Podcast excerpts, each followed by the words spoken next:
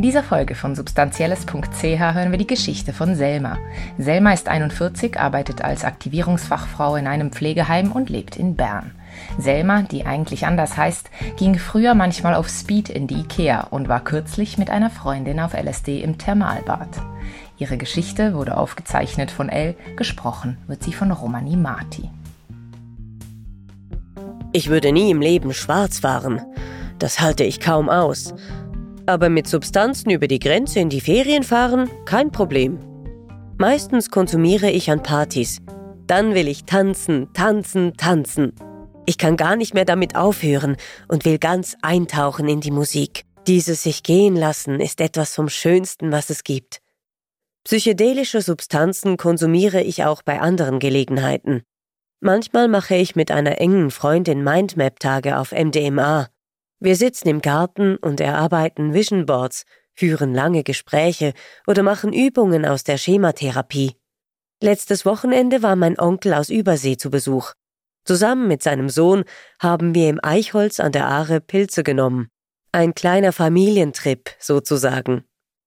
Als ich jung war, ging ich an freien Tagen manchmal auf Speed in die Ikea. Das war lustig. Heute finde ich Wellnessen etwas vom Besten. Kürzlich war ich mit einer Freundin auf LSD im Thermalbad. Wir saßen draußen in diesem Sprudelbecken, in den Wolken sah ich kaleidoskopische Muster, dazu die Sprudel auf der Haut. Das war wunderschön. Eine Weile saßen wir im Dampfbad und danach tauchten wir ins kalte Becken. Das Gefühl des eiskalten Wassers auf der Haut. Unbeschreiblich. Die nüchternen Leute um uns herum stören mich in solchen Momenten nicht. Die kommen ja nicht auf die Idee, dass jemand um sie herum am Trippen sein könnte. Nur zwei Jungs haben uns auffällig zugezwinkert. Die haben wohl gemerkt, dass wir etwas genommen haben.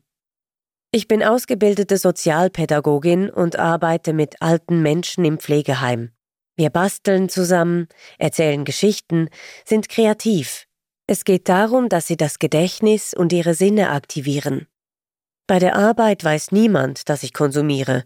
Ich erzähle gerne und viel, manchmal versehentlich auch zu viel. Darum wissen meine KollegInnen, dass ich auf Festivals unterwegs bin und haben auch schon Fotos von mir gesehen, auf denen ich verkleidet war.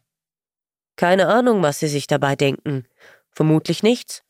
Wenn mich jemand bei der Arbeit explizit danach fragen würde, würde ich lügen. Ich habe auch schon abfällige Sprüche über Drogen aufgeschnappt und weiß, wie gewisse Leute im Team dazu stehen. Wenn Sie von meinen Erfahrungen wüssten, würden Sie mich bestimmt mit ganz anderen Augen sehen. Und mit meinem Chef bekäme ich wohl ernsthafte Probleme. Meinen Freunden erzähle ich inzwischen offen davon, auch denen, die selber nicht konsumieren. Die kennen mich und stecken mich deshalb nicht in irgendwelche Schubladen. Auch mit meinen Eltern kann ich relativ offen sprechen. Die waren Hippies. Bei uns zu Hause im Jura wuchs Hanf im Garten. Das Thema war mir also nicht neu. Wenn meine jüngeren Geschwister im Bett waren, habe ich zusammen mit meiner Mutter auf dem Balkon gekifft. Das war unser Ritual nach dem Abwaschen. Pilze habe ich zum ersten Mal mit meiner besten Freundin und meinem Freund in unserer Berghütte probiert. Ich war 16 und es war wunderschön. Mein Freund, der schon etwas Erfahrung hatte, erklärte uns, dass die Wirkung stufenweise eintritt. Er malte dazu mit seinen Händen eine Treppe in die Luft. Die haben wir alle drei gesehen. Diese Treppe hing da so farbig fluoreszierend vor uns, und wir waren sicher, dass wir alle genau dasselbe Bild sahen.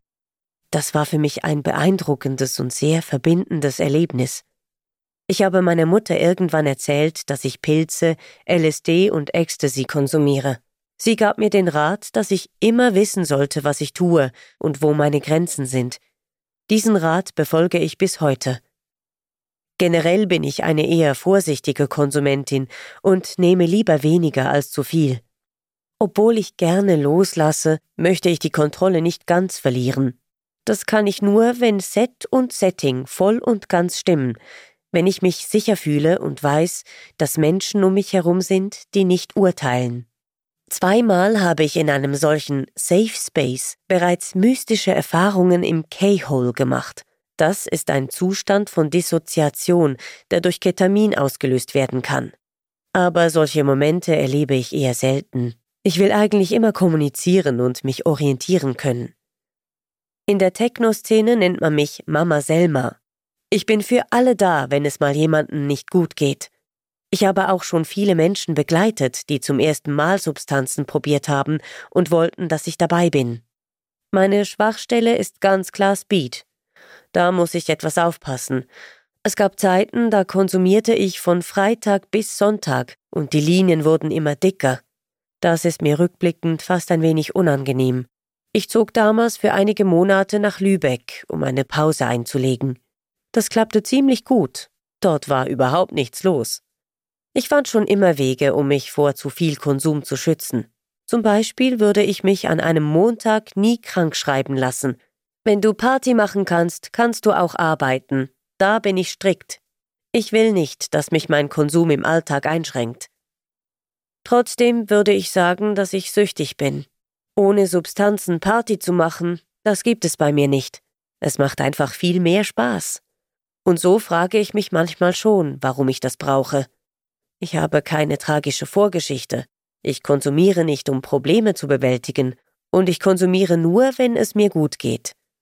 Wer weiß, vermutlich kompensiere ich damit schon irgendetwas, aber vielleicht mache ich mir diese Gedanken auch nur wegen des Drucks von außen. Mehr Geschichten findest du auf unserer Webseite substanzielles.ch. Weitere Infos zu unserem Projekt und wie du uns unterstützen kannst in den Show Notes. Die Musik für diesen Podcast kommt von Blue Dot Session.